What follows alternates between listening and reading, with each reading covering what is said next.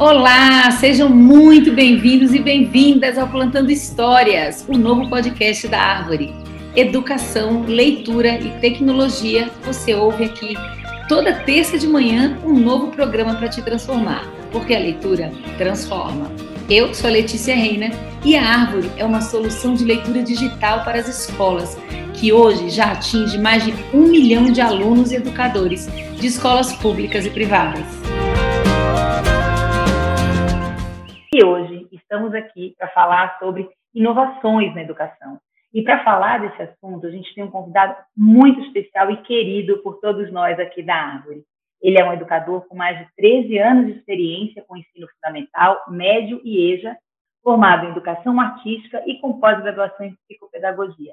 Ele ganhou em 2014 o oitavo prêmio Professores do Brasil na categoria Ensino Médio. Em 2017, ganhou mais uma vez na categoria inovação pedagógica, entre outros prêmios. Atualmente, ministra aulas de artes na rede estadual de També, em Pernambuco, e na rede municipal de Pedras de Fogo, Paraíba.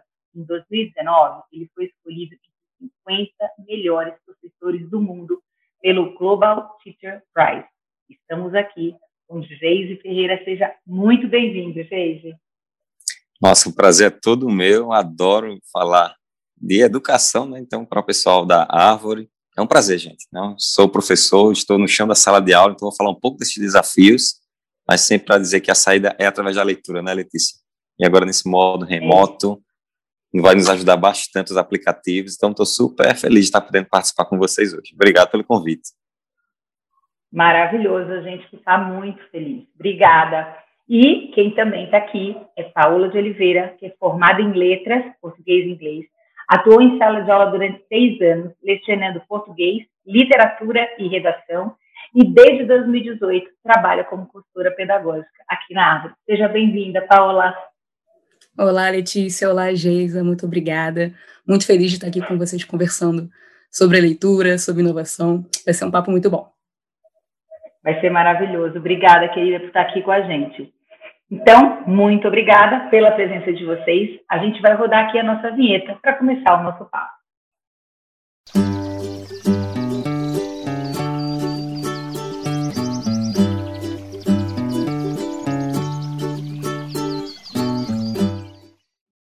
Antes de começar a falar sobre o si, eu quero convidar vocês a nos seguir no Instagram. O nosso arroba é Leia na Árvore, porque além de conteúdos exclusivos por lá, trechos desse papo aqui com vídeo, a gente sempre abre enquetes com os temas que vamos falar por aqui e vocês podem enviar perguntas. No final de cada programa, a gente faz as perguntas para os nossos convidados. Ah, e no final aqui da nossa conversa, a gente sempre tem dicas práticas para o seu cotidiano escolar e dicas de leitura também. Vamos lá? Gente, para a gente começar aqui a pensar então no tema que é inovações na educação, como é que você define o conceito de inovar no atual cenário em que estamos? Boa, muito bem. Como professor, o negócio de contextualizar, a gente tem que lembrar que é um momento diferenciado, e aí essas palavras tomam novos contextos, né? Quando a gente fala de inovação, eu tenho muitos amigos professores e diziam, ah, mas é muito difícil porque eu não tenho a tecnologia, ou não tenho o melhor computador, a minha sala não é equipada com vídeo, com áudio, então as pessoas associam ainda muita inovação à tecnologia. E não é bem assim, né? Então, nesse contexto atual, eu acho que inovar é você chegar até o aluno. Se vai ser através de uma mensagem do WhatsApp, se vai ser através de um story lá do Instagram, então não importa, né? Eu sempre falo isso, inovar é utilizar as ferramentas que funcionam. É claro que nós, educadores, sempre necessitamos e lutamos por melhorias principalmente na sala de aula, porque isso vai impulsionar a aprendizagem, mas o que a gente não pode é parar achando que só vai fazer o melhor se a escola for a mais bem equipada. E não é bem verdade isso, né? Isso é uma das ferramentas. Então, a inovação ela pode vir de muitas maneiras. Uma delas é através da tecnologia, que muitos de nós professores tivemos que dominar do dia para a noite, né? Já por conta aí do lockdown, da pandemia, gente, esse afastamento social foi muito complexo. Eu acho que, só fazendo um ponto, Letícia, a gente tem que realmente tirar o chapéu para o professor. Quem está em sala de aula sabe o que eu estou dizendo, né, que não foi fácil você se reinventar rapidamente. E o professor tem muito essa vontade de chegar até o aluno, por isso eu, né, mais uma vez, eu tiro o chapéu para os educadores, por isso que eu dou tanto valor ao educador, né, os professores estão se reinventando nas suas casas, eu tenho acompanhado, faço parte de muitos grupos, então eu vejo professores pegando o celular, amarrando na cadeira, comprando uma lousa para dar aula de casa, enfim, fazendo de tudo para que aquela aula acontecesse. Então, assim, assim, uma coisa que me chama muita atenção é o querer fazer, né? O professor deixou de ficar chorando, ah, não dá, não consigo, e pensou, o que é que eu posso fazer com o que eu tenho hoje? Então, quando você me fala sobre inovação, eu penso, esse lápis que eu tenho em casa vai servir? Vai ser essa inovação que eu vou fazer. Se eu posso trabalhar através de jogos, para trabalhar o lúdico e trazer a atenção do meu aluno nessa nova telinha agora, né, que é muito complexo, você também, outro ponto a gente pode abordar como chamar a atenção dos alunos nessa forma remota. Então, os professores estão dando aula de inovação e não necessariamente tecnológica, porque a realidade da escola brasileira pública, em sua maioria, os professores são muito carentes do básico. Quando eu falo básico, é um ambiente agradável, é ter pelo menos um data show, um notebook, né, para que você faça a coisa acontecer. Então, no meu ponto de vista, inovar é chegar até o aluno e, principalmente, Letícia, né, reforçar nesse tripé, chegar à família. Porque senão o trabalho que o professor começa, se não houver essa continuidade com a família, ele é interrompido. Então, não é só chegar até o aluno. Como é que eu vou inovar essa nova relação com os pais? Como é que esse pai vai me apoiar agora de forma remota para ajudar o aluno? Então, inovação, vamos abrir esse leque de pensamento pensar que ele passa e ultrapassa, né, perpassa por tecnologia, por acessibilidade e por novos parceiros que a escola tem que estar ao seu lado. Um deles é a família, e aí outro que eu também acredito que vai reforçar ainda mais é o pessoal da saúde, né? Aqui na nossa escola, a gente fez parcerias, porque, lembre, gente, estamos num período de guerra. Então, esses alunos vão ser prejudicados, infelizmente. Então, ter um apoio psicológico vai ajudar muito nesse processo.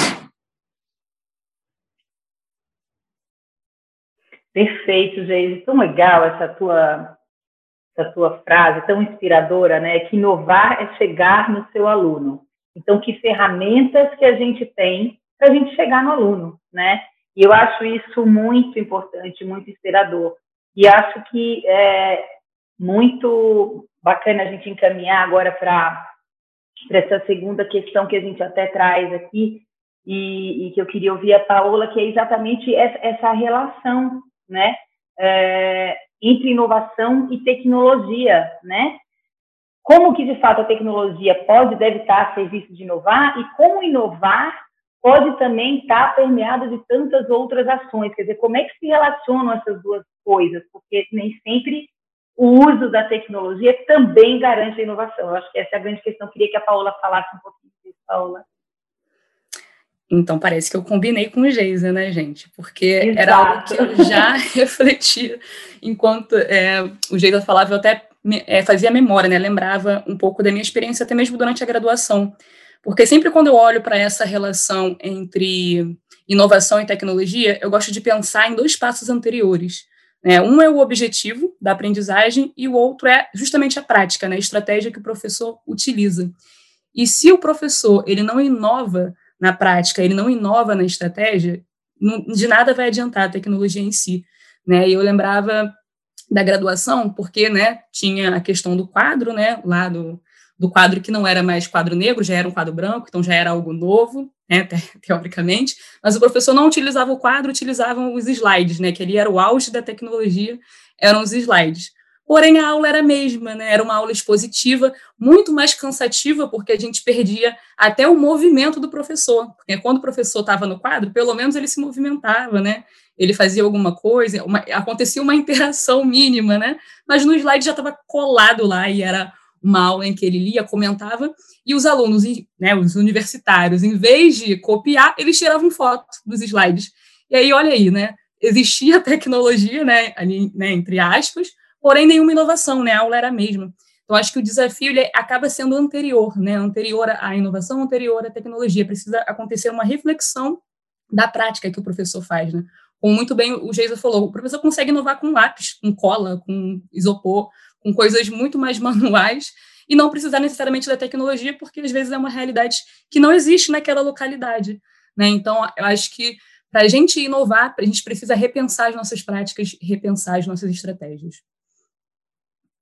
É, queria complementar também, é, eu acho que a gente está com as ideias muito bem casadas, é isso. Uma coisa que eu vejo também acontecer rotineiramente, principalmente no início da pandemia, agora bem menos, eram professores querendo nessa ideia de inovar, inovar como se fosse eles se sentiram acuados, né? Como é que vou inovar agora? Então eles estavam simplesmente gravando a mesma aula que ele dava presencial e não é assim.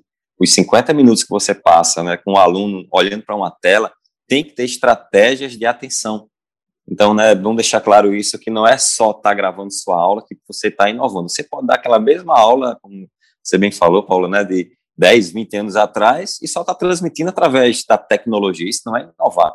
Inovar é trazer um aluno para aprender contigo mesmo em um ambiente diferente, né, que vai requerer muito mais, vai requerer dele muito mais atenção, e o professor também vai ter que ter domínio dessas técnicas para aprender cada vez mais a atenção desse aluno. Exato, exatamente. Acho que a reflexão tá qual é o movimento que eu faço para chegar no meu aluno de uma maneira que de fato esse aluno seja a voz desse processo, né, de construção do conhecimento falando em protagonismo, falando nesse movimento autônomo do aluno. Né? Então, acho que esse é o grande diferencial, me parece, né, é, do que é, de fato, inovar na, nas metodologias e na construção do conhecimento. E aí a gente vai aqui para a nossa questão 2, né, Zeise, porque a gente aqui na Árvore acha, né, e você é reconhecido, claro, com, com práticas muito inovadoras e muito inspiradoras também para os educadores, né? Então, como é que você descreveria é, esse impacto que as suas práticas têm, práticas como a sua e a de tantos educadores do país? Impacto é esse que tem na vida dos estudantes quando a gente, de fato, inova? Queria que você falasse, baseado na sua prática, de práticas que você conhece também de outros educadores. É, eu já venho experimentando, eu acho que eu falo sempre isso, né? A inovação, ela sempre acompanha o professor. Talvez agora nós fomos empurrados a aprender de forma muito rápida, né, como eu falei, da, do dia para a noite. Então, assim, eu já vinha com um pouco dessas práticas, já estudava sobre isso, porque, Letícia, eu quero relembrar uma frase que eu acho que serve para a vida de todo mundo, né? Quando eu estava terminando a minha faculdade, sou formado em artes visuais, aqui na Paraíba, na Federal da Paraíba, e uma vez uma professora me disse, dê uma aula como você queria ver se você fosse um aluno. Então, essa premissa tem que estar sempre com o professor. Como é que a minha aula sempre pode ser melhor? Muitas vezes eu encontro educadores cansados por conta da desvalorização, de um monte e monte de problemas que a gente sabe que ainda existem na profissão da docência, e alguns deles, por esse cansaço, por não acreditar mais que o que ele faz é impactante, eles começam a empurrar com a barriga, eles acham que é algo comum ser professor, e não é, a gente está transformando vidas, né? Então é importante a gente frisar sempre isso, professor, você é um cara incrível, é uma profissão que forma todas as outras. Empoderar esse professor, dizer que ele é capaz, esse é o passo primeiro, Letícia, que eu acredito, porque ninguém transforma aluno em inovador se o professor não é inovador. Eu não posso ter alunos estimulados se eu não sou um professor estimulante. Então, rever a nossa prática, pensar que não é só passar conteúdo, porque o conteúdo está na internet. Tudo que eu ensino você acha facilmente, mas o que é que você vai fazer com esse conteúdo? Né? Como é que eu vou pegar esse conteúdo mostrar para os alunos que é interessante, que ele pode mudar a comunidade que ele vive, né? Então, o professor tem que ter muito claro essa, essa papel que ninguém vai tirar dele nunca. Não, vamos deixar, isso já está super ultrapassado, essa ideia de que a tecnologia veio para substituir o professor. Isso é uma ferramenta né, a mais que o professor pode ter para potencializar. Então, eu comecei a ver que quando eu inovava, quando eu pensava como é que eu posso trabalhar de forma mais dinâmica o conteúdo, os alunos começavam a frequentar mais minha aula. Então, eu comecei a perceber, Letícia, que às vezes a faculdade nos ensina a só ser ministrador de conteúdo, mas falta ser educador. Quando eu falo educador, eu abranjo isso para muitas outras práticas que envolvem ser humano, entender que aquela menina está na TPM, que aquele menino está passando fome, que isso tudo vai interferir na minha prática de sala de aula. Então não adianta eu ser o melhor professor de arte se eu não sou o melhor ser humano. É, eu não tenho como não falar de Paulo Freire, né, que sou pernambucano, então sou Paulo Freireano, acredito muito que o amor, o exemplo, isso estimula muito. Então, o professor, os alunos me leem muito mais do que o conteúdo que eu ministro. a maneira que eu chego na sala, o bom dia que eu dou, o elogio que eu falo, nossa, vocês estão tão bonitos, vê com um sapato novo hoje, né? Parabéns, seu penteado tá lindo. Então, lembrar que a gente está trabalhando com o ser humano, isso também é inovar. É até meio redundante falar isso, né? Ah, humanizar a educação. Nossa, tem coisa mais humana do que educar? Então, mas às vezes a gente vai esquecendo, o dia a dia nos empurra a só ser um bom professor, a só ministrar arte, a gente sabe que o ser humano é um pacote com muitas outras coisas que vai nesse invólucro aí.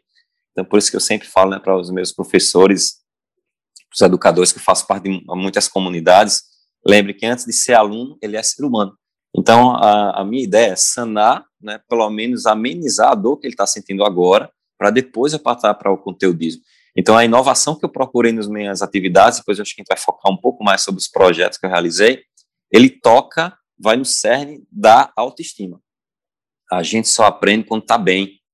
Nós, infelizmente, ainda só ficamos na falácia, ah, a escola é a segunda casa. Isso é uma mentira, porque a escola não é agradável. Infelizmente, a realidade da educação brasileira é um ambiente desagradável, não acolhedor, muitas vezes excludente, porque só vai privilegiar o aluno que vem com melhor conhecimento conteudista, e na verdade meus alunos têm conhecimentos múltiplos, como diz Paulo Freire, né? Não existem saberes maiores ou menores, são saberes diversos. Então que os professores comecem a enxergar a educação como algo além. Ah, a Letícia é excelente em matemática, boa, mas também tem Paola que é muito bom em artes culinárias. Tem aquele aluno bagunceiro, né, que quer aparecer porque em casa ele não recebe amor, então na escola ele quer essa atenção. E como é que eu vou potencializar essas habilidades e competências múltiplas que não só são, que não só apenas da BNCC, mas que eles trazem do mundo para fora, para dentro da escola. Então, inovar, eu acho que é sempre isso. Eu vou tocar muito nesse ponto, Letícia, é partir do que é que os alunos trazem. Então, sempre os trabalhos que eu realizei, talvez essa repercussão no Brasil e essa indicação ao Global Teacher Prize, né, de melhor professor do mundo, é simplesmente porque eu sou professor. Né? Não é nada, não é um curso extra que eu fiz. Eu parei para ouvir meu aluno, vi as necessidades e as carências e as potencialidades de cada um e chamei para pensar uma educação diferenciada a partir da bagagem que ele traz. Então, essa é um pouco da vivência que eu estou trabalhando aqui, e venho colhendo alguns bons frutos, e eu acho que dá para ser replicado em cada cantinho desse país aqui. Maravilhosa sua fala, Geis, muito inspiradora. Eu sempre lembro de um exemplo que você trouxe para gente na árvore, já ouvi você falando em entrevistas da sua chamada, né? Do, de quando você conhece os alunos e, e, qual é o impacto que isso tem. Conta um pouco dessa chamada especial que você faz, Geis. Pois é, eu descobri, Letícia, que a chamada né, ela é muito fria. Tem professores que chamam pelo número, número um, número dois. Essas pessoas têm vida, né? Têm histórias. Então, além de fazer a chamada, vou utilizar o teu exemplo aqui, que estou vendo Letícia e Paola, então, eu pego a minha chamada do primeiro ano, então, vamos lá, primeiro dia de aula, Letícia, então, a, quando ela diz, presente, professor, a minha primeira pergunta para todo aluno, o que é que você faz de melhor? E os alunos, às vezes, se surpreendem porque ninguém pergunta isso para eles, e aí eles dizem, ah, professor, eu sei dançar, então eu anoto lá da chamada, Paola, ah, eu sei cantar, então eu anoto lá da chamada. E aí, quando eu acabo a minha chamada, eu tenho uma lista de potencialidades. Então, só para vocês terem uma ideia, eles vão dizer que cantam, dançam, é, nossa, cozinham, brincam, jogam, bagunçam. Só isso também eu acho interessante, porque eu sempre falo isso, eu gosto de colar no aluno bagunceiro. Ele tem um grande potencial de aglomerar, então é uma força motriz muito grande na sala de aula, né? vamos olhar o copo meio cheio, porque isso é um defeito, isso pode ser uma qualidade. Então, quando eu faço isso, o que é que acontece? A gente percebe que o aluno é mais participativo porque você deu vazão a uma habilidade que, infelizmente, pessoal, nas casas de muitos brasileiros, como são os meus alunos, eles ouvem que eles não prestam, que são a derrota, que é um estorvo. Então, a escola tem que ser esse espaço para valorizar pelo menos uma qualidade. E aí, quando você joga a luz sobre ela, o aluno se empodera. E lá no mercado de trabalho, é isso que eles querem: alunos proativos e felizes com quem são. Por isso que é importantíssimo estar sempre tocando na autoestima. Maravilhoso. É um jeito inovador de fazer a chamada, potencializando o que cada um tem e como ele se vê, né? Então, você trabalha dali a autoestima, o que é fundamental para a construção do conhecimento, né? Quando você se vê sujeito, né? E quando você se vê presente. Eu adoro esse seu exemplo.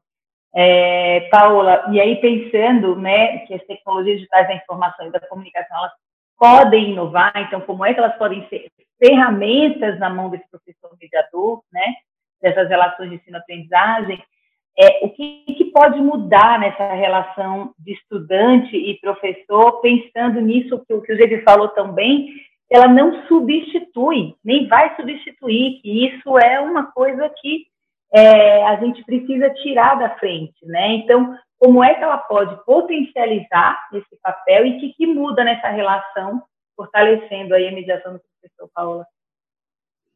Então, Letícia, antes até de, de responder, é impossível não comentar essa fala também do Geise, que sempre toca, né? Toca lá no coração de quem, de quem é professor, de quem já esteve numa sala de aula, porque realmente até um ponto que o Geise comentou sobre a própria formação de, de, professores que a gente sabe que tem uma deficiência muito grande com relação ao que, que é uma sala de aula de fato, né?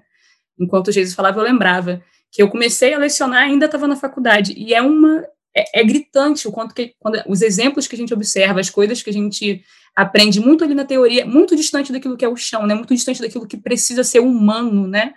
Falta muito isso, né, realmente, na nossa, na nossa formação, dessa humanidade que precisa ter na relação com o aluno. E aí, quando a gente olha né, para a tecnologia em si, e aí é, é, é, é, compreensível entender os medos com relação à, à chegada da tecnologia, né? Do quanto que isso pode afastar né, o professor do aluno. Porém, eu, assim, eu pontuaria, Letícia, duas, duas realidades em relação a, ao que muda na relação do professor e do aluno. Ela não é mais tão direta mas isso não significa que ela vai ser distante, né? Ela passa a ser mediada pela tecnologia, sim, porque o professor ele precisa é, usar a tecnologia para motivar esse aluno, né? Então é muito o que o Geisa falava também é, anteriormente, né? Que estratégias, o que, que eu posso fazer para chegar naquele aluno, a partir daquilo que ele gosta, a partir daquilo que ele conhece, né? Então existe uma mediação da tecnologia, mas que não vai afastar, né? Vai aproximar, porque vai trazer aquilo que o aluno, que hoje, né, se a gente pensar nesse contexto né, atual de mundo digital, a gente chama os alunos de nativos digitais, né? Então é algo que eles já estão inseridos, é algo que eles sabem muito melhor do que a gente, muitas vezes, né? O Geisa, ele também, o Geisa também fala isso, né? Que são eles que sabem, são eles que editam, que são eles que gravam, enfim. Então eles sabem muitas coisas e a gente precisa se apropriar daquilo que eles, que eles já trazem enquanto conhecimento deles, né? Do, da, do contexto que eles já é, vivem, né? Em termos de, de tecnologia, enfim. E um outro ponto também que eu, que eu penso né, que é importante a gente é, é falar é que, por meio da tecnologia, o professor ele amplia o, o leque de ferramentas, né? E aí isso é muito importante, porque se a gente pensar no ensino assim, tradicional, em que o professor ele dependia de um livro didático, de um quadro, é, de giz, e assim, tem aluno que aprende, né? Tem aluno que entende, tem aluno que absorve aquele conteúdo, porque acaba sendo algo, uma relação mais conteudista, né? Tem aluno que vai, mas pensa na margem de possibilidades, né? De, de tantos outros alunos que precisam aprender de outras formas, né? Então, a tecnologia ela tem muito a acrescentar nesse sentido, né? Então, eu tenho, tenho ainda a, possibilidade de um quadro, de um livro, mas, poxa, eu posso fazer um podcast com o meu aluno que tem facilidade para ouvir, eu posso fazer um vídeo para aquele aluno que pode, que tem facilidade em, em, atuar, de estar com a câmera. Então, são outras formas de aprendizagem que a gente pode usar a partir da tecnologia, né? Eu posso fazer um trabalho de é, escrita colaborativa por meio de um Google Docs, sabe? Então, são diversas ferramentas que podem dar conta de diversos tipos de aprendizagem, né? A gente consegue chegar cada vez mais perto desses alunos que precisam aprender de outras maneiras, né? Acho que é por aí.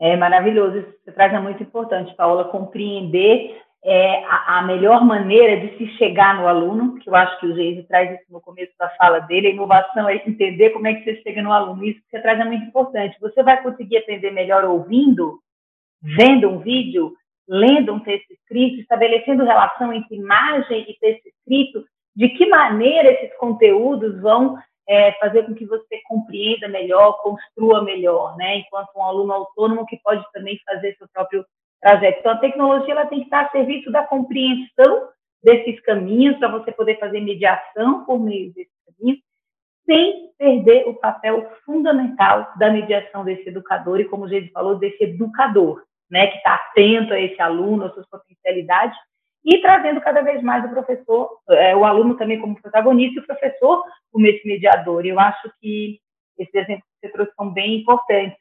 E eu acho, pensando né, nesse caminho do exemplo, a gente vai aqui para a nossa pergunta 3, é, que a gente gosta sempre aqui no nosso programa de trazer exemplos práticos, né? E aí eu queria que o Geise trouxesse, né, para exemplificar o que a gente contou, é, dos projetos que ele viveu. Então, eu queria que você contasse aqui para os nossos ouvintes, Geise, sobre os projetos que você desenvolveu em Pernambuco, o Vamos Encontrar essa História, o projeto lindo também sobre diversidade que você fez, é, como é que surgiu essas ideias e como é que repercutiu isso para você, para a escola, para os estudantes. Conta para a gente o que foi esses projetos e a repercussão que teve daí. Sim, vai ser um prazer. Eu sempre falo, Letícia, professor quer saber como fazer. O professor não gosta de Isso. só receber o peixe, tem que ensinar a pescar. Então, a Paula falou uma frase que eu reforcei, mas eu quero lembrar de novo. A faculdade não nos ensina a ser professor de chão de sala de aula.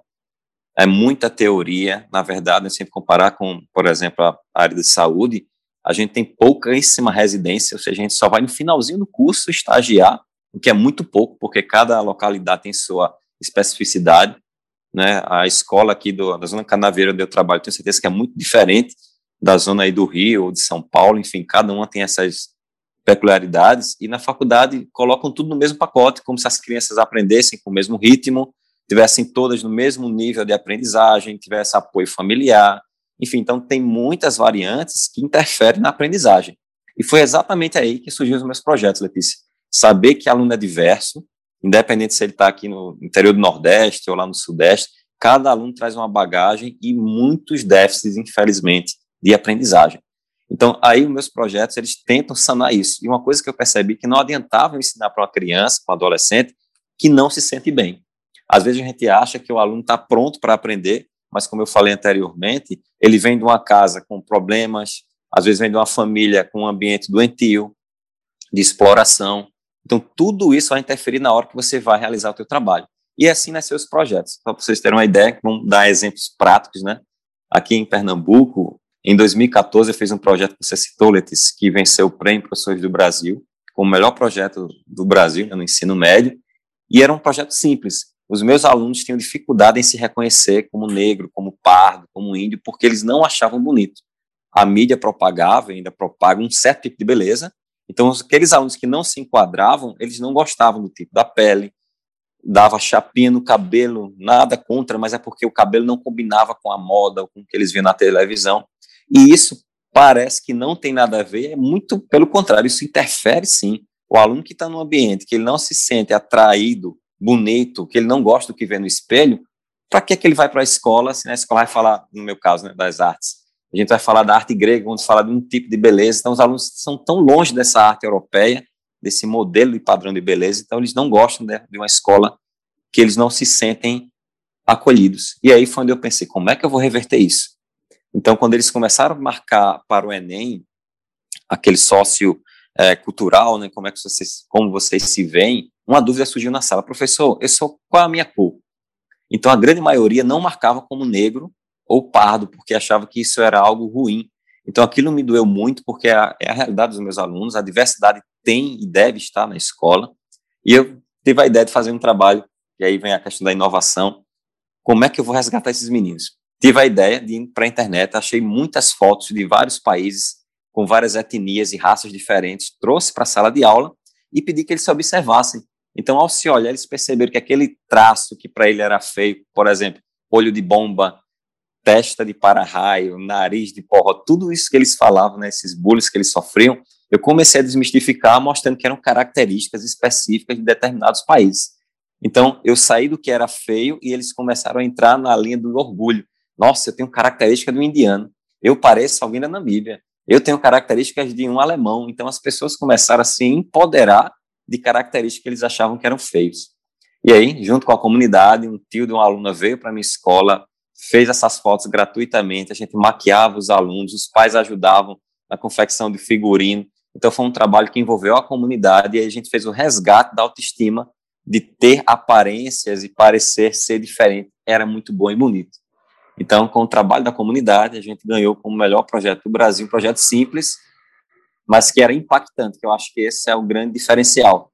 Meu pai diz uma coisa, Letícia, que eu né, repito sempre, ele fala que a escola é para fazer gente que presta. Então, a educação não é só para consumir conteúdo, ele tem que ir lá para a rua, tem que ir para a comunidade e ser alguém melhor. Então, esse é o termômetro se o teu trabalho está funcionando ou não. Aquele aluno que sai da tua escola, da tua sala, ele melhorou, ele foi mais educado, ele tratou bem, ele ajudou um idoso, então a gente tem que sempre pensar nisso, a educação tem que transformar. E aí, outro exemplo que eu quero dar, desculpe se eu estou me alongando, mas é porque são muitas ideias, né? Surgiu em 2017, quando eu ganhei de novo o prêmio, agora trabalhando as tecnologias, o uso das TICs, né, a inovação pedagógica, que casa muito bem com o nosso tema. Os meus alunos diziam que a escola não trabalhava o que eles queriam, que o mundo que eles viviam era um mundo à parte do mundo da escola. E aí eu dando uma aula, uma vez o aluno disse, professor, por que, é que a escola não ensina nada do que a gente gosta? E isso despertou uma luz, eu acho que é o grande start que cada professor tem que fazer. Será que eu estou ministrando está fazendo sentido para esse aluno? Então, quando eu fiz essa auto-reflexão, eu vi e parei. Então, gente, o que é que vocês acham que a escola deveria falar? Ah, deveria falar dos nossos jogos, das séries que eu gosto, do, dos filmes, enfim. Então, os alunos mostraram que a escola, gente, nós estamos muito distantes de agradar esses meninos. Eu sei que é claro que nós temos um conteúdo X para ser dado, mas por que é que a gente não acopla o que a gente tem que ensinar com o que eles gostam? Então, assim nasceu o projeto do Vamos Encurtar essa História, e os alunos começaram a elencar o que eles queriam ver na escola, e eu comecei a juntar o conteúdo com isso. Então, por exemplo, começava uma atividade de arte, no meu cabeçalho, na, na pergunta inicial, eu tocava em temas como Harry Potter, outro assunto eu falava de Minecraft, eu, eu comecei a perceber que os alunos acertavam muito mais as questões quando eu tocava em coisas que faziam sentido para eles. Então, aí, tive a ideia de trabalhar cinema, curta-metragem, onde eles davam novos finais, ou então criavam novos roteiros para os filmes, para as séries, para os jogos. Então a gente trabalhou criação de roteiro, figurino, filmagem. Nossa, tem tanta coisa por trás que você pode trabalhar, tudo isso partindo do que é que o aluno gosta. Então, Letícia, são exemplos simples, mas, ou seja, ouça o teu aluno e dependendo do que ele vive, no que é que ele consome nesse mundo virtual, elabora teus conteúdos com essa base, porque aí você literalmente cola com o aluno e funciona. Maravilhoso, Geise. Posso aqui fazer propaganda do seu site, se as pessoas quiserem ver suas entrevistas e os exemplos dos produtos finais? Sim, por favor, vai ser um prazer. Então, nas redes sociais, do Instagram, arroba Geise Ferreira, e o site, onde tem todo esse material, inclusive eu disponibilizo alguns para você replicar, www.geiseferreira, aí é escrita J-A-Y-S-E, geisferreira.com.br. Então lá tem muitas entrevistas, tem o trabalho dos alunos e Letícia, deixa eu falar, né, já que a árvore. Ah, mas eu vou deixar para o final, vou dar uma indicação no livro, então vou guardar o ponto final, vou segurar aqui, porque virou livro essa história, tá bom? Então as pessoas também podem acessar, mas já já eu falo sobre ele.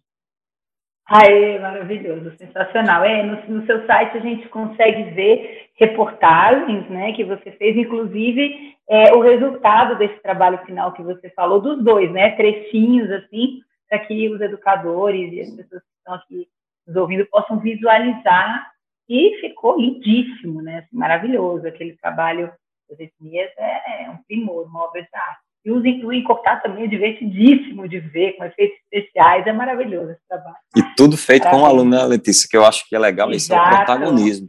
Uma diferença que eu, eu gosto sempre de frisar para que o professor tenha essa clareza, há uma diferença gigantesca quando o professor pensa no projeto, quando o professor executa e manda o aluno apenas segurar um cartaz para tirar uma foto. Esse aluno não tem nada de protagonismo, pelo contrário, ele vai ficar chateado porque ele se sente usado. Mas é diferente quando eu sento com o aluno, quando eu pergunto como é que eu poderia fazer isso, qual a sugestão você dá, me ensine como fazer. A gente tem que parar de achar, Letícia, que o professor sabe tudo. E o aluno já percebeu que isso não é verdade. Então, por que não ter honestidade nessa relação? Ah, Jesus, você é bom porque tu é de arte, sabe filmar. Eu não sei filmar, mas meu aluno sabe qual é o problema de eu aprender com meu aluno.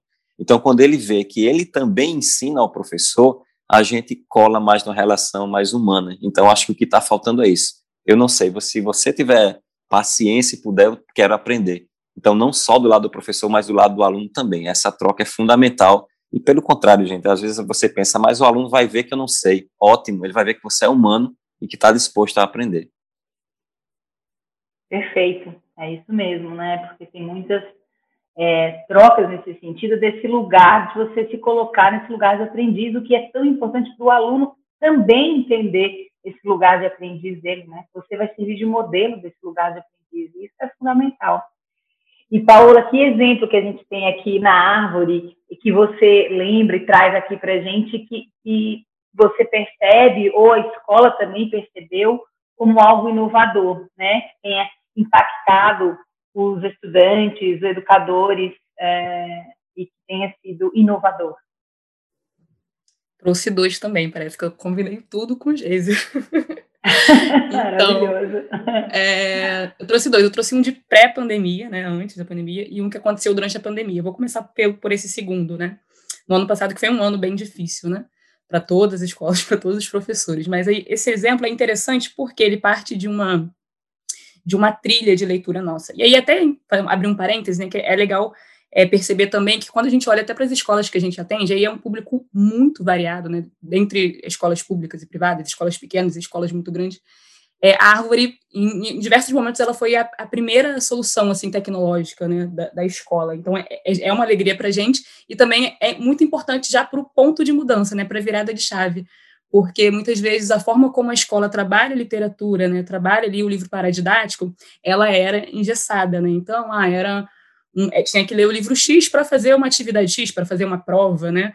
Acontecia muito isso em, em, muitas escolas em que a gente estava inserido, só que quando a árvore chega com as propostas pedagógicas aí, a gente falava desde o começo, né? Virada de chave na estratégia.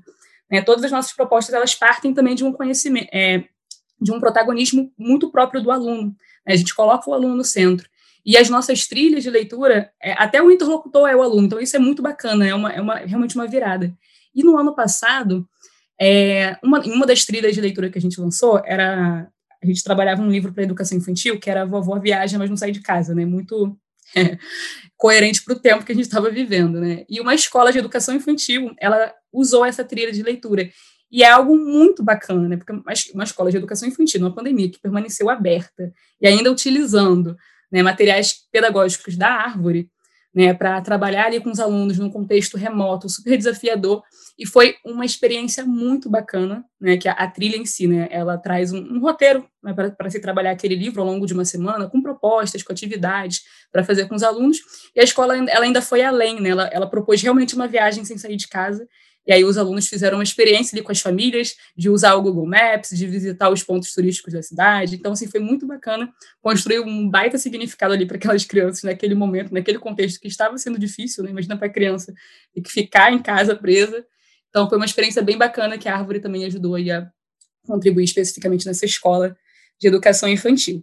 E aí uma outra, uma outra, um outro exemplo que eu queria trazer também, que é um relato que eu sempre gosto de trazer quando tem oportunidade, que é um concurso. A Árvore, ela promove concursos, né, é, ao longo do ano, e teve um concurso especial, que eu brinco que ele é o meu favorito, acho que é o melhor concurso que existe no país, assim, que é o Leituras de Empatia. Esse concurso, é, ele ficou muito marcado pelo impacto que ele trouxe para as escolas, né, desde as escolas que eram, já eram parceiras da Árvore e aquelas que participaram né, externamente. E aí foi um concurso que o que ficou realmente muito em xeque foi essa parte humana dos alunos. Né? A gente fez um caminho muito importante de trabalhar a empatia, partindo justamente desse olhar que o aluno precisava ter sobre ele mesmo, sobre essa construção né, que, que aconteceu nele enquanto ser humano, que muitas vezes foi construída ali por, é, por aquilo que o outro falava dele, enfim, aí precisava fazer esse resgate de quem ele realmente era, que ele não era aquilo só que as pessoas falavam. Então, tinha um olhar dele para o outro, então, o que, que você fala para o outro que não é verdade, e por fim eles pensavam nessa relação. E aí foi um projeto que trouxe muito, assim, não só é resultado de leitura, né, mas muita experiência, né, significativa a partir de, de, da leitura, a partir do uso da plataforma, a partir das atividades que a gente é, propôs para que eles fizessem. E foi realmente um, acho que um super sucesso. É um, é um é relato que eu sempre trago com muito carinho, porque ficou marcado, assim, acho que para a história da árvore. Esse projeto foi bem bacana. Ai, maravilhoso, Paola. E aí você traz exemplos tanto dos concursos quanto das filhas que estão na prateleira também lá disponíveis atualmente para o educador acessar. Muito legal, obrigada. Legal por esses dois exemplos, né? E dois exemplos trazendo realidades e momentos diferentes da escola. Legal, Sim. e a gente vai aqui para o nosso quadro Trocando Sementes. Como eu falei lá no começo, a gente tem esse quadro fixo aqui no programa, onde a gente lê as perguntas que o nosso público manda pelo nosso perfil lá no Instagram, que é o Leia na Árvore. Lá na caixinha de perguntas dos stories. Então, não deixe de seguir a gente por lá, envia sua pergunta e aí você confere os conteúdos também exclusivos que a gente lança por lá. Muito bem, a gente separou aqui uma pergunta, é, eu queria fazer ela para o Geise, é, perfil Lidiane Oliveira, arroba Olive. Obrigada, Lidiane. E a gente tem a seguinte pergunta para vocês, Geise. Nesse ano né, de aula remota, e você, como você falou no começo, você é, tá na sala de aula e é professor do chão de escola, e isso é muito bacana. Como é que foi a tua experiência Nesse ano, é, então, se você puder trazer algum exemplo, como foi essa tua experiência nesse ano que a gente viveu aí de 2020 e que estamos vivendo ainda nessa situação híbrida para muitas escolas. É, a palavra foi desafio. Primeiro foi, acho que se eu fosse separar por sentimentos, uma angústia, um medo, uma incerteza, né, de início, eu sempre falo isso, era como se eu tivesse dormido na escola regular e acordado na escola remota, né, virtual. Foi muito difícil para mim, porque eu tinha toda uma didática, eu já sabia como lidar, conhecia cada aluno, e de repente não vê-los mais, ou então olhar para uma câmera e não ver se ele estava aprendendo, porque o olho conta muito olho no olho, né? Então esse distanciamento foi muito dolorido para mim. Como eu disse, desde 2006 estou em sala de aula, nunca tinha passado tanto tempo distante de uma sala de aula é, física, vamos dizer assim. Então foi muito de reinventar. E aí, mas ao mesmo tempo que isso me angustiou, eu, eu olho sempre, tento olhar o copo meio cheio. Eu pensei, o que é que eu posso fazer nesse momento que eu estou agora? Então, qual foram os desafios? O que é que eu fiz para tentar inovar nesse período tão complexo? Eu percebi que se eu fosse daquela mesma aula de 50 minutos que eu dava na aula, vou dizer normal, entre aspas, não ia funcionar.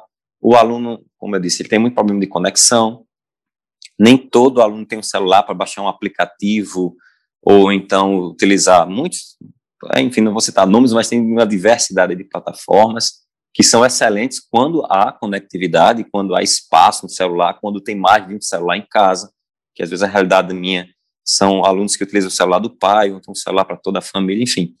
E aí isso tudo veio no pacote. Como é que eu vou fazer agora? E como a gente comentou, pessoal, Nenhuma faculdade, aliás, ninguém no mundo tinha essa resposta pronta. É tudo muito experimental. E é isso que eu quero deixar aqui. Experimentem, veja que funciona. Então, o que é que funcionou para mim? Como é que eu trabalhei? A gente utilizou muito o WhatsApp, que era uma ferramenta que todo aluno tem acesso, por mais simples que seja, ele poderia ter acesso. E aí eu percebi, nossa, se eu for só estar falando na frente dessa tela, não vai dar certo. Eu inventei o que eu denominei de Gamifica Live, ou seja, nas minhas lives eu utilizei técnicas da gamificação.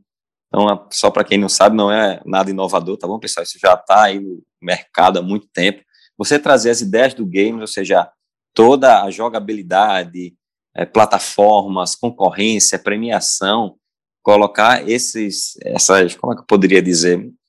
Eu acho que são esses atributos do jogo que eu gosto muito para a live. Então, como é que eu fazia? Eu tinha live para os primeiros anos do ensino médio tinha cinco primeiros anos, eles competiam através de conhecimento. Eu peguei dois jogos que eu já tenho desde a minha adolescência que eu adoro, um deles é perfil e o outro se chama imagem e ação. Então, por exemplo, imagem e ação, você tem que desenhar e a turma tem que adivinhar o que desenho você está fazendo. E aí, eu separei cartas, essa é a dica que eu quero dar. Eu separei as cartas por conteúdo.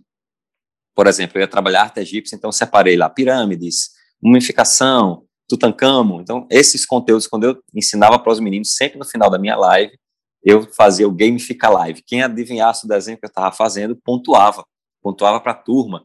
E aquela turma que mais pontuava qual era a próxima atividade na semana seguinte, eles tinham que pesquisar, aprofundar os conhecimentos e mostrar, passava a bola para eles. Eles queriam desenhar para outra turma, enfim.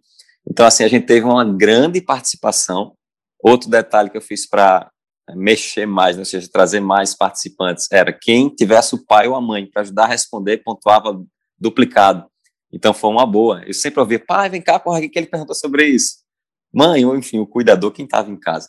Foi uma maneira que eu encontrei também de trazer a família, porque, como eu falei, se não tivesse apoio familiar, fica muito complexo. E aí, deu certo, tá bom, pessoal? Essa é uma dica que eu quero dar, assim que eu estou tentando trabalhar, sempre, claro, tem a parte conteudista que é necessário, mas eu sempre tento diversificar, porque eu sei que a grande isca é a curiosidade. Nada de dar tudo de mão beijada, estimula, pede para ele pesquisar. E se fosse assim, o que, é que aconteceria se nós trabalhássemos dessa forma? E é claro, um ponto fundamental é ouvir o meu aluno. Professor, olha, eu acho que assim não está dando certo. Eu acho que quando o senhor coloca pelo Instagram para escrever é mais complicado, abra o microfone. Então, eu estou aberto às críticas do aluno para que minha aula seja cada vez melhor e atinja mais mais alunos. Nossa, maravilhoso, né? Como casa com isso que você falou tanto no começo, né? De abrir o espaço para o aluno falar e também chegar na família, né? Então, como que uma live dessa acaba atingindo todo mundo? Isso que você coloca dos aspectos, por exemplo, de uma narrativa de jogo, o desafio, né? Do aluno se sentir desafiado, dele também poder desafiar outras turmas. Muito legal, pessoal. Aí fica de exemplo para vocês aí, de inspiração também, né? Para o trabalho de vocês. É, Letícia, depois, se você quiser, eu tenho esse material, a game fica lá, eu escrevi o objetivo, a justificativa, separei as cartas, tudo direitinho. Eu posso passar para PDF, não sei se lá na árvore se tem algum link, enfim. Como eu disse, a educação a gente tem que compartilhar. Se funcionou para mim, os outros professores podem se inspirar, né, e rever essa minha prática, melhorar, fica à vontade, tá bom? Depois eu posso passar, caso alguém tenha interesse. Acho que a gente tem que compartilhar o que está funcionando. Maravilhoso, Geise. A gente super agradece. Então, vamos pensar em um jeito de compartilhar esse conhecimento com quem está aqui nos ouvindo também, quem pode acessar a árvore. Adorei essa ideia. Obrigada, muito bom. E também no seu site tem muito exemplo inspirador, né? Inclusive dos próprios projetos e dos trabalhos finais. Mas esse de agora, né, usando os recursos para a gente chegar no aluno de maneira remota, e como você bem disse, é um remoto emergencial, a gente não está falando hoje em dia de EAD, a gente está falando de um ensino remoto emergencial, que é uma outra realidade. Eu acho que esses recursos e essas metodologias e esses eventos são muito inspiradores. Muito obrigada. A gente vai aqui para o nosso próximo quadro, que chama Pancando Leitura, que é um quadro de dicas de leitura. Então, eu vou dar aqui a minha dica, depois eu queria que a Paola desse a dica de leitura dela, e depois o Geise dá a dica do livro dele. É, eu escolhi um livro que tem na árvore, que chama Práticas Educativas e Inovação, que é, na verdade, é, vários artigos, são nove capítulos de educadores de um grupo que se chama Contexto Escolar e Processos de Ensino e Aprendizagem, Ações e Interações. É, esse grupo é da UNOESP e da Unesp, né, então, organizados por dois, dois educadores, que é Raimunda Bolgebran e Carmen Lúcia Dias falando de várias práticas inovadoras dentro da educação, são artigos de educadores, então é uma conversa de professor para professor, e que eu acho que pode inspirar com várias temáticas diferentes também, várias metodologias e vários jeitos de se chegar no aluno, conforme a vezes falou muito bem, eu acho que pode nos inspirar. Então, essa é a minha dica. Qual a sua dica, Paula? É, então, eu trouxe duas dicas aqui de, de leitura, né, partindo um pouco da, das dores aí de quem é de língua portuguesa, né, de literatura. Né, trouxe dois textos que são canônicos, mas na versão de história em quadrinhos, lá da editora Nemo, que é o Diário de Anne Frank e Dom Casmurro. De Anne Frank, inclusive, foi um dos livros mais lidos no ano passado na Árvore, então são duas dicas importantes para quem quer trabalhar aí uma leitura que é mais clássica, mas de forma mais inovadora em versão em quadrinhos.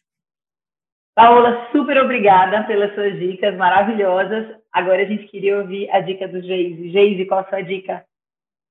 Ah, então, a minha indicação, vamos lá. Eu vou quero indicar dois livros. O primeiro deles é um livro escrito pela minha aluna do projeto, Kevin Araújo, que está lá na árvore de livros, vão atrás de A Resistência, um trabalho que eu fiz de releitura. Ele é inspirado naquela trilogia né, de Divergentes, que também está lá na árvore, então aproveita, vê a releitura que meu aluno, a minha aluna criou, a escritora, tenho certeza que ela fez muito sucesso aí. E outro livro que eu quero dar a dica é o meu livro, o Etnias do Mundo, que foi o projeto vencedor que trabalhava sobre autoestima, valorização. Então ele virou livro, ainda não está na árvore por enquanto. Então você pode encontrar. Ele se chama Etnias do Mundo. É um projeto para valorizar a diversidade étnico-racial na escola. Então no livro eu dou dicas de como o professor pode realizar isso em sala de aula. Eu acho que está faltando um pouco isso no mercado, de professor para professor. O que é que funciona? Quais foram os desafios que encontrei? Então, dicas de filmes, outros livros para você trabalhar a diversidade e mostrar que o aluno pode ser lindo da maneira que ele quer e que ele quiser. Então, fica aí as dicas de livros, aproveita, ler bastante e já vai pensando, como é que eu posso fazer nessa volta aí, numa futura volta presencial, o que é que eu posso fazer? Os livros, né, vão nos abrir portas e ideias incríveis. Maravilhoso. Muito obrigada pelas dicas, Geise. Obrigada pelas dicas, Paola. E a gente está aqui chegando ao final desse programa. Quero muito agradecer mais uma vez. Paola, muito obrigada pela sua presença aqui. Obrigada também, Letícia. Foi uma alegria estar aqui com vocês. Rever o Geise, né? Uma pessoa tão importante para a gente aqui na história da árvore. Sempre uma alegria compartilhar experiências e também ouvir né, as experiências que o Geise sempre traz e agregam tanto valor para a gente. Muito inspirador, né? Geise, muito obrigada, viu, pela presença. Eu passaria a, tarde, uma manhã, uma noite toda conversando com vocês, falar de educação, eu adoro. Eu que agradeço o convite. Paola, é sempre bom rever. Letícia, né, tem um filho artista aí que acabou também ajudando aqui na escola, gravou um vídeo de incentivo para meus alunos. Então, eu sou desse, tá bom, gente? Se eu sei que pode ajudar, eu vou atrás mesmo. Então, muito obrigado, pessoal. Né, reforçando isso, minhas palavras aqui, eu queria deixar muito claro. Professor, remoto, presencial, quem faz a diferença é você, tá bom? Então, assim, se empodera desse teu papel, façam como os professores que fizeram na minha vida, olharam esse menino simples, que hoje, né, lista aí como um dos melhores professores do mundo, porque pessoas como vocês que estão nos ouvindo agora acreditou no papel da educação. Então, obrigado por não desistirem. Maravilhoso, muito inspirador estar com você. Muito obrigada, Geise. Paulo e Geise, muito obrigada. A gente pede a você que está aqui nos ouvindo que nos ajude a chegar mais pessoas e compartilhe esse programa com seus amigos, com seus colegas. Semana que vem, o Plantando Histórias está de volta. Educação, leitura e tecnologia, você ouve aqui. Toda terça de manhã, um novo programa para te transformar. Porque leitura transforma. Até a próxima.